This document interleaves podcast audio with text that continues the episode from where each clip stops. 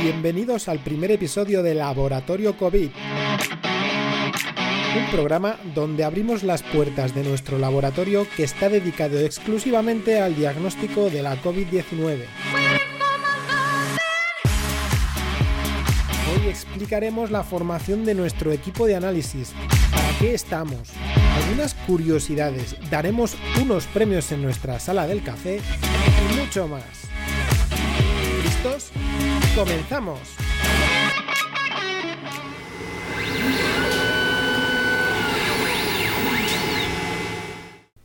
El aspecto más triste de la vida ahora mismo es que la ciencia consigue conocimiento más rápido de lo que la sociedad gana sabiduría. Isaac Asimov Ya era hora, aquí está el podcast, menos mal. Este podcast tiene un propósito muy importante y es hacer eco de un trabajo de análisis como el que hacemos nosotros de que la gente pueda sentir el trabajo dentro de un laboratorio y más ahora en esta pandemia en un laboratorio que está dedicado al análisis de la COVID-19. Yo de forma personal no paro de ver noticias relacionadas con la COVID-19, podcasts dedicados a noticias con todo lo que tenga que ver con esta pandemia, pero no hay ninguno que se meta de lleno en un laboratorio. Que un laboratorio abra las puertas y en eso consiste este podcast. Vamos a intentar interactuar con la gente, vamos a mostrar nuestro trabajo y sobre todo vamos a intentar que sea una experiencia inmersiva del oyente dentro del laboratorio. Si os dais cuenta ya hay algunos sonidos que son típicos de un laboratorio. En el inicio del podcast y también ahora en esta entradilla justo antes de la cita científica se han puesto ciertos sonidos que son característicos, como por ejemplo la alarma de un timer o el sonido de apertura de nuestra máquina de QPCR, de nuestra PCR más nueva que tenemos en el laboratorio y que hace sonidos como ese. Venga, lo voy a meter otra vez. Esperemos que os guste todo este contenido que poco a poco iremos generando. Y sobre todo os animamos a que os metáis en el grupo de Telegram para debatir, para preguntar, para interaccionar con todos nosotros. El usuario de Telegram es Laboratorio COVID todo junto, así que es muy fácil encontrarnos. Y ahora pasamos a cómo se formó nuestro equipo de análisis COVID de la Universidad de León, porque sí, estamos en León, en España, y se formó a finales de septiembre un equipo dedicado exclusivamente a este análisis de la COVID-19.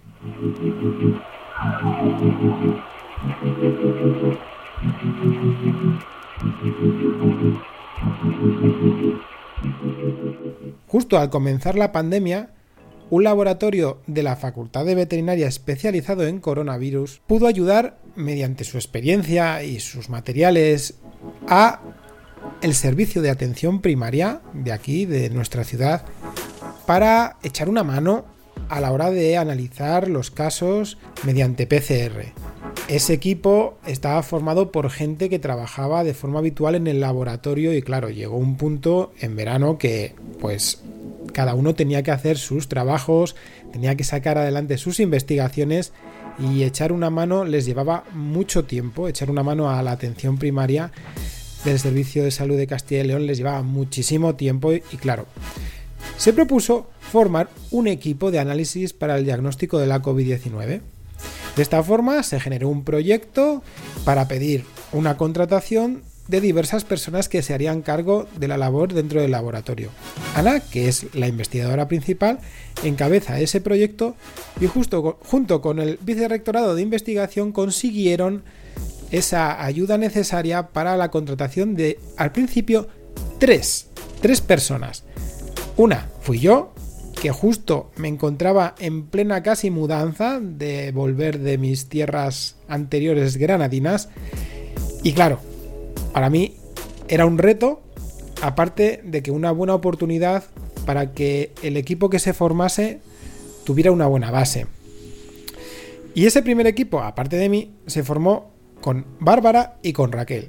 las cuales tienen estudios de biología y de biotecnología. ¿Qué sucedió?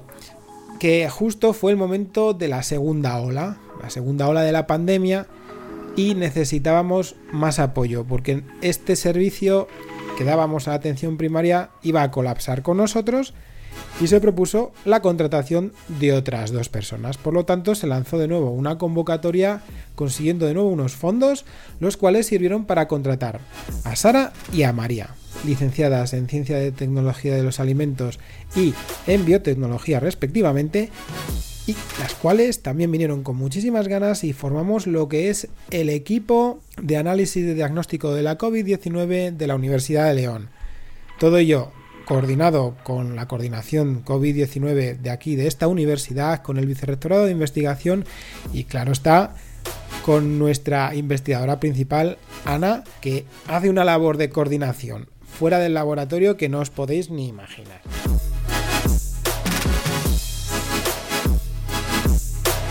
Y ahora bien, ¿para qué servís a la atención primaria? Claro, a eso veníamos a ver, que, que yo tampoco lo sé. Uy, caballero, voy a presentar, eh, seguramente en la promo habéis podido escuchar a este señor. Vamos a llamarle Nasario por mantener su nombre en completo secreto. Nasario es porque ha pasado multitud de PCRs, ¿verdad, Nasario? Sí, sí, bueno, tengo ya la nariz que creo que no hace falta ni que me meta el panito. bueno, pues Nasario va a estar conmigo de vez en cuando sobre todo porque esto de grabar es bastante aburrido. Me ayudará también en alguna que otra sección, como por ejemplo las preguntas y respuestas, pero que puede modificarse en un futuro sin ningún problema. Lo que sí he visto que usted es muy afortunado, ¿eh? Vaya grupo de investigación. Pues sí, porque aparte de ser eh, un grupo de análisis de laboratorio, la verdad es que estoy muy orgulloso de pertenecer a todo este conglomerado del equipo de análisis COVID. Formamos una buena maquinaria, estamos muy bien engranados todos y como dijo Ana, la investigadora principal, no se podía imaginar que todo fuera tan bien desde el principio y así ha sido. Yo creo que la experiencia que teníamos cada uno viniendo también de distintas ramas, ¿no? Y, y, pudiéndose coordinar como se ha podido coordinar todo, ha facilitado un montón la tarea.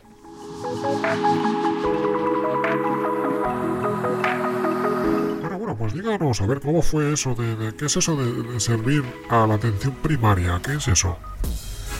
Sí, sí, perdón, perdón, vamos a ver. Eh, la atención primaria es el servicio del sistema de salud de aquí de, de Castilla y León, ¿no? Que presta un servicio dentro del sistema sanitario público que tenemos aquí en nuestra comunidad y en España en general. Ante la llegada de tantísimos casos, de tantísima necesidad de hacer pruebas mediante PCR y sobre todo, que esto la gente pues igual no lo sabe, pero el colapso que hubo en los laboratorios del sistema público debido a la maquinaria utilizada y a los kits de amplificación que se utilizaban, todo eso, la poca disponibilidad de sacar en adelante esos diagnósticos hizo que se generaran dos grupos de trabajo más aquí en León. Uno se encuentra más o menos cerca de nosotros, pero no pertenece a la universidad en sí, y es el laboratorio pecuario que también se encuentra en estas lides del análisis y de la ayuda a la atención primaria. El principal es, está situado en el Hospital de León y nosotros formamos el tercer equipo. De esta forma pudimos generar de forma coordinada un equipo global para poder sustentar esa vorágine que hubo en su momento de PCRs que había que hacer y dar el resultado lo antes posible, evidentemente. Por eso, nuestro laboratorio utiliza unos kits de extracción y unos kits de amplificación que son distintos al resto para así no colapsar esa distribución y que podamos todos trabajar en armonía. Así de sencillo. Servimos de ayuda a la atención primaria, al servicio sanitario público y de esta forma podemos estar seguros de que toda la atención será cubierta, si no es por una parte, es por la otra y si no, por la tercera. Así que, debido a eso, se formó este laboratorio que está certificado por el Instituto Carlos III para operar como se debe operar mediante estas crisis sanitarias infecciosas. Y así fue, así fue. Tenemos una localización en un instituto dedicado para ello, para investigación, y en una sala que en un principio era P3 y que hemos ido adaptando para poder generar entornos de bioseguridad necesarios para trabajar con este coronavirus, con este SARS-CoV-2 y poder dar los resultados como es debido.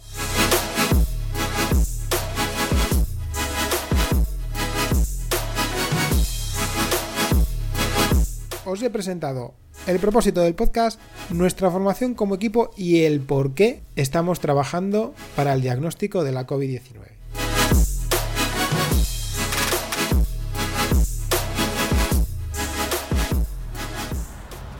Escuchad, escuchad un momentito.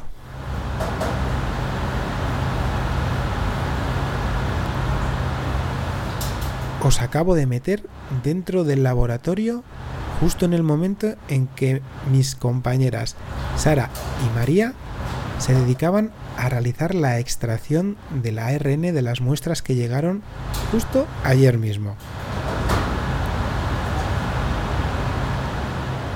Ese sonido de golpeteo que escucháis es porque Sara está cogiendo las puntas dentro de la cabina. Se oye un zumbido general que es el sonido que generan los ventiladores extractores que generan el flujo laminar dentro de la cabina para que todo esté lo más libre de contaminaciones en el campo de trabajo.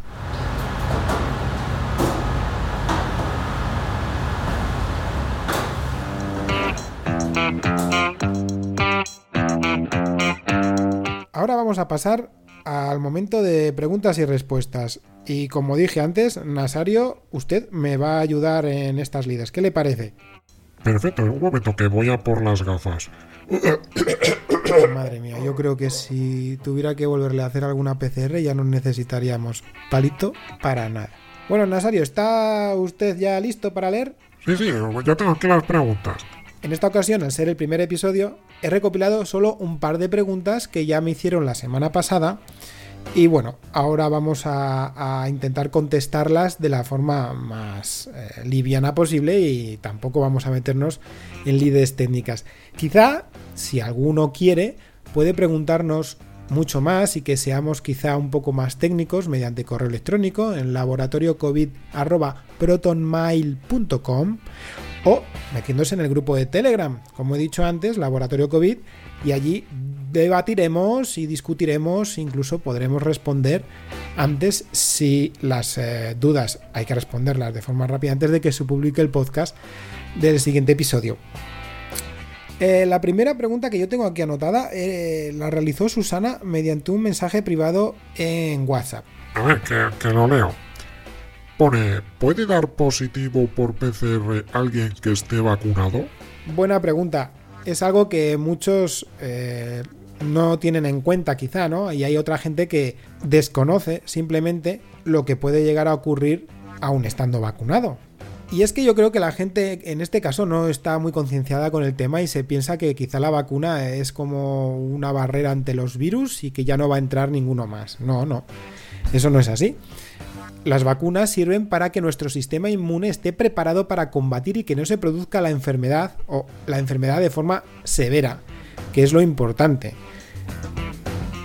De esta forma, si uno está inmunizado, puede llegar a recibir el coronavirus y puede dar positivo si la carga viral es suficiente y se toma la muestra de forma debida y de esta forma llegan partículas virales suficientes para que sea detectado por la PCR.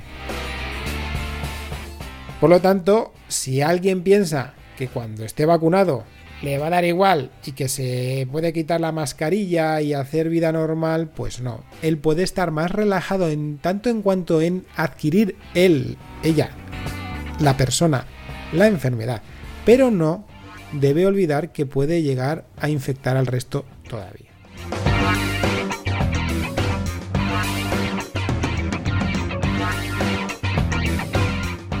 Vamos a por la segunda pregunta, que en realidad ha sido como más que una pregunta, me ha pedido opinión directamente y en esta ocasión ha sido Johnny, uno de los componentes de la junta directiva de la Asociación de Escucha de Podcasting, mediante Telegram y que ya reboté, reenvié esa, esa, esa pedida de opinión, voy a decir. Eh, al grupo general de Laboratorio COVID. Vamos, Nazario, a ver, léame esa pedida de opinión. ¿Qué opinas sobre los efectos secundarios de AstraZeneca que más de medio centenar de profesores incluso han tenido que pedir la baja durante unos días tras ser vacunados? ¿O que Austria ha suspendido la inoculación de un lote de AstraZeneca tras la muerte de una vacunada? Oh, vaya, no sabía yo esto. Pues sí, Nasario, esto ha ocurrido hace poco y bueno, lo primero, sobre los efectos secundarios de AstraZeneca. AstraZeneca se basa en una vacuna mediante un vector viral que es un adenovirus atenuado. Por lo tanto, el cuerpo va a tener que luchar de una forma más encarnizada, digamos, ¿no? Para que lo entendamos todos, ante la entrada de un patógeno completo, que sería ese adenovirus. Además de quizá algunos excipientes o algunas eh, sustancias que pueda llegar a tener la vacuna para ayudar a la entrada de, ese adenovirus y de que luego transmita la información necesaria al sistema inmune para que cuando llegue el SARS-CoV-2, que no es un adenovirus, sino un coronavirus, pueda combatir el cuerpo contra él. Y es lógico que el cuerpo genere unas reacciones más severas que con las otras vacunas basadas en tecnologías de ARN. De acuerdo. Ahora bien, ¿que sea necesario pedir la baja? Pues dependerá de cada persona. Hay muchas personas que han tenido que cogerse la baja porque sí, ha dado una sintomatología, unas reacciones adversas que han dejado a esas personas pues baldadas, ¿no? Hechas polvo. Pero sé también que hay otras personas que han pedido las bajas por, vamos a decir de una forma sutil, ¿no? Por echarle un poco de cara y beneficiarse de la situación actual. De todas formas, es una vacuna. Significa que puedes estar mal uno o quizá dos días, pero no más. O sea, el sistema inmune y lo que es el cuerpo se habituará a la situación rápido. De todas formas, también ¿eh? con las vacunas de ARN ya se ha visto que en ocasiones pues, eh, pueden dar efectos adversos, por ejemplo la de primera dosis, con las personas que ya han pasado la enfermedad y en la segunda dosis, según parece ser, esas reacciones adversas, esa sintomatología mm, que te deja un poco hecho polvo, pues sucede en la segunda dosis en estas personas que no habían pasado la enfermedad. Sin embargo, yo, por ejemplo, he pasado eh, la primera dosis y dentro de unos días me administrarán la segunda y en la primera dosis sí que es verdad que he sentido el dolor en el brazo, cansancio más o menos generalizado, pero nada que, no se asemeje a un catarro, a un resfriado un poco fuerte y que bueno, en fin, febrícula quizá, tampoco lo sé, de esto que escocian un poquito los ojos, pero bueno, como yo soy padre de familia, ya sabéis, los que lo sois, que hay que estar al tanto de todo y quizá esas reacciones adversas no las sufrí por estar atento al resto de las cosas de la casa. Hay que decir esto. En la segunda parte, que pone que Austria ha suspendido la inoculación de un, de un lote perdón, de, de la dosis de AstraZeneca por que ocurrió una muerte de una vacunada, puede que sea una medida que facilite ¿no? la tranquilidad a la población, pero creo yo, desde mi punto de vista como investigador científico y conocedor de estas tecnologías también, que es esa medida, una medida política social, pero no es en realidad una medida que tenga que ver con la mala fabricación de la vacuna las vacunas están siendo administradas a un montón de gente, como nunca se ha visto. Esto es una situación pandémica y una administración de dosis que sirve de precedente y que es histórica. Por lo tanto, los ejemplos que puedan llegar a suceder de reacciones adversas de este estilo, no quiero que la gente piense mal, pero sí que entran dentro de la normalidad.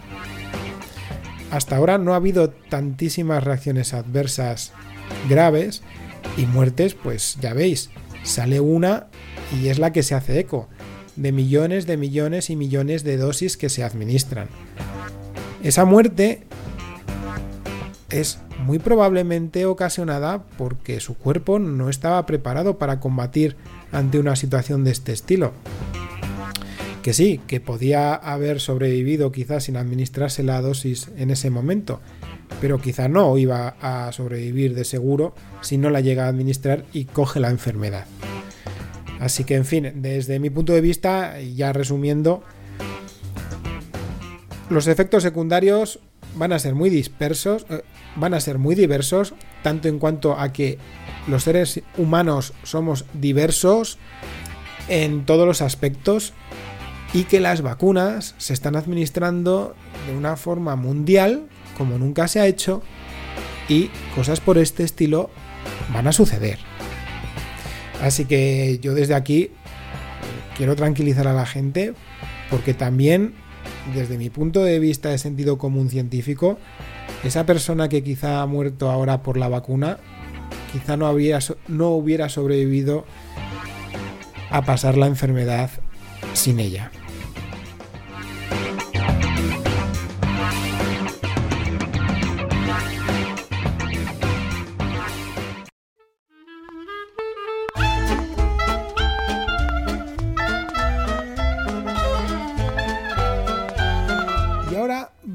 A pasar a la sala del café. Una sala del café que en esta ocasión vais a escucharla mal y lo siento muchísimo, pero fue como una prueba y creo que va a quedar curioso, ya que el sonido ambiente pues también os puede trasladar dentro de la misma sala del café. Una sala del café que está dentro del instituto donde tenemos nuestra sala P3 y que nos permite relajarnos después de una jornada intensa de trabajo. Allí solemos conversar sobre todo de temas no relacionados con el trabajo, ¿no? Pero en esta ocasión también hemos metido un poquito de temas para que el podcast tenga un poco de chicha. El sonido que escucharéis de fondo, que es un poquito molesto, un zumbido, es de alguna turbina que tenemos en los tejados, en las azoteas de los institutos de investigación como estamos en una sala acotada, debemos mantener la ventilación y tenemos las ventanas abiertas y por eso se oye ese sonido. Que se escuchen, nos escuchéis, porque yo también participo allí. De una forma lejana es porque intenté llevar unos micrófonos y los dejé a una distancia prudente para mantener las medidas de seguridad. Pero os prometo que dentro de nada me llegarán unos nuevos micrófonos donde estaremos muy a gusto todos hablando y el sonido será perfecto.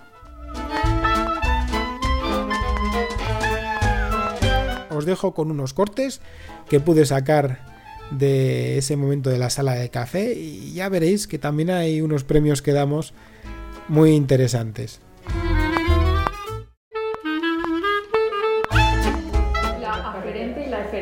Pues es Cisternienses. Y el viernes es muy grande, tiene dos carreteras, la que entra y la que sale.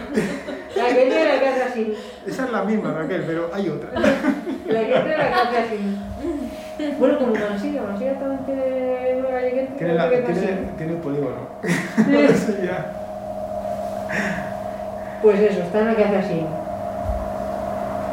Calle principal. Ahí de todas formas, hablando de morcillas, ¿vale? Yo hasta que no estuve aquí no las caté bien, de todas formas, ¿eh? Mm. O sea, en otros sitios yo no, las, no como la morcilla como la que se come por estas tierras. Porque la de aquí está buena. Eh, posiblemente. Eso ayuda. Qué bueno. Mire que llevaba matando cerdos desde las nueve y media o algo así hasta las dos es que decirlo así suena muy mal. Sacrificando cerditos. Eso sí. sacrificando le- lechones. Está, está ayudándoles a morir, porque la verdad es que lo hacen, yo que he estado presente en todas estas historias, Mm. es la mejor muerte que, le- que posiblemente tenga un cerdo a día de hoy. ¿Utilizan para algo la carne o...? No, no se puede. Claro. La tienen que quemar, les echan el... Creo que los queman, ¿eh?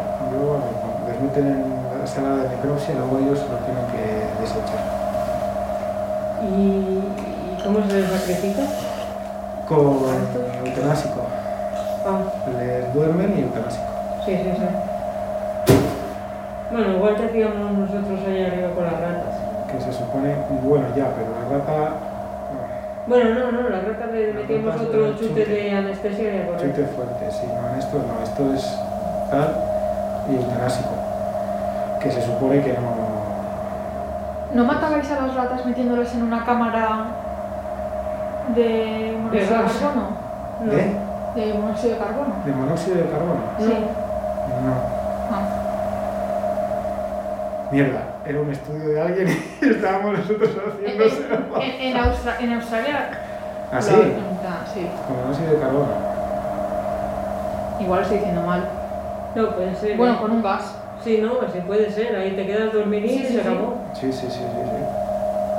Bueno, Tampoco me pareció tan mal. Por ejemplo, yo la vez que me pareció súper desagradable fue en una práctica sin previo aviso con el señor Barbosa. Que me he pasado, en plan, no hablamos de otra cosa en biotecnología después de esa práctica que de cómo había matado Barbosa a las ratas. Cogió, o sea, dijimos, es que este ratón estaba, nos lo había dado así anestesia, o sea, la intención era matarlo con sobredosis de anestesia. Pero se seguía moviendo, ¿sabes? O sea, seguía vivo. Pues cogimos y le dijimos, oye, mira, que es que este ratón no se ha muerto, no sé qué, no sé cuál. Sin aviso ni nada, lo cogió, lo colocó así entre los dedos, tras.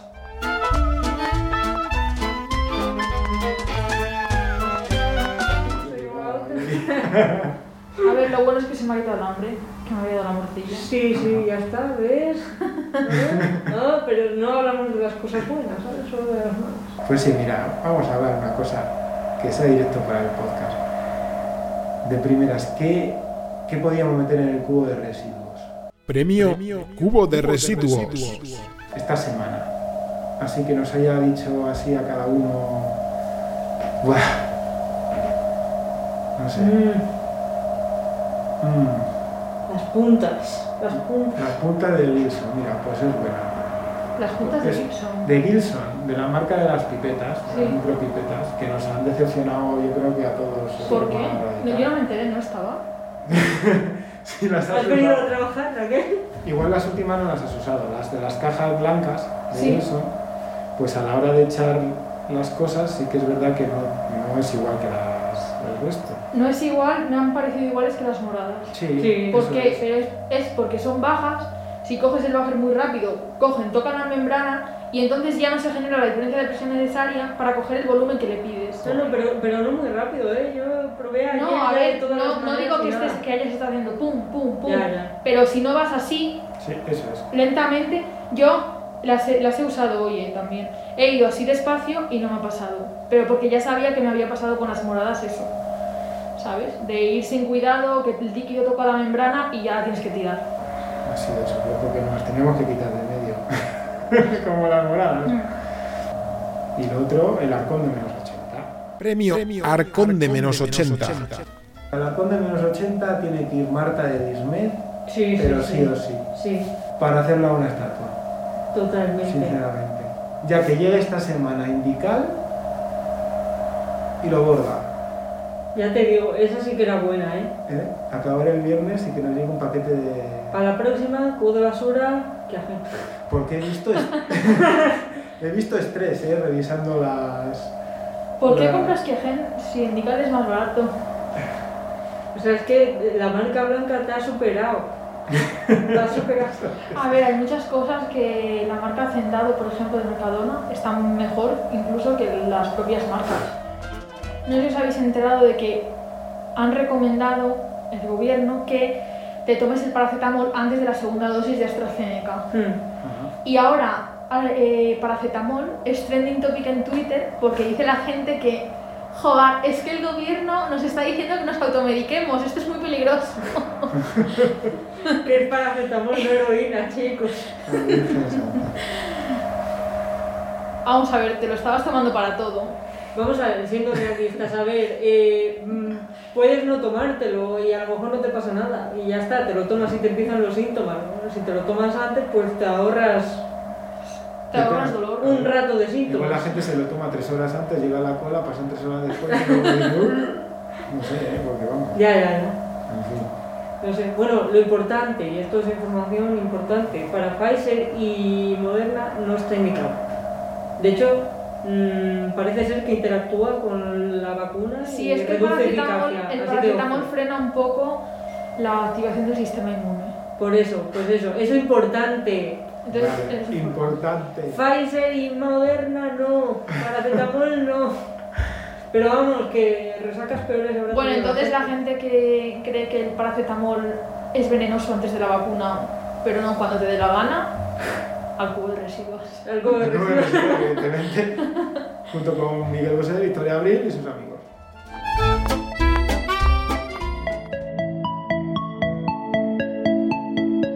Y hasta aquí el episodio de hoy. Antes de nada, os quiero enviar saludos tanto de Ana como de Bárbara, de Raquel, de Sara y de María, a todos vosotros, a todos los escuchas oyentes del podcast y que poco a poco ellas irán tomando más protagonismo dentro de lo que son las labores de micrófono. Este podcast estará disponible en todas las plataformas de podcasting. Apple Podcast, Google Podcast, Evox, Spreaker, Spotify. Toda la información acerca de este programa os la dejaré en las notas del audio. Y además, si queréis compartir con nosotros experiencias o incluso hacernos preguntas de forma directa, podéis ir rápidamente al grupo de Telegram Laboratorio COVID o enviarnos un email a laboratoriocovid.protonmail.com. Difundid el podcast por todos los lugares que podáis. Muchísimas gracias por escucharnos. Un saludo y hasta luego.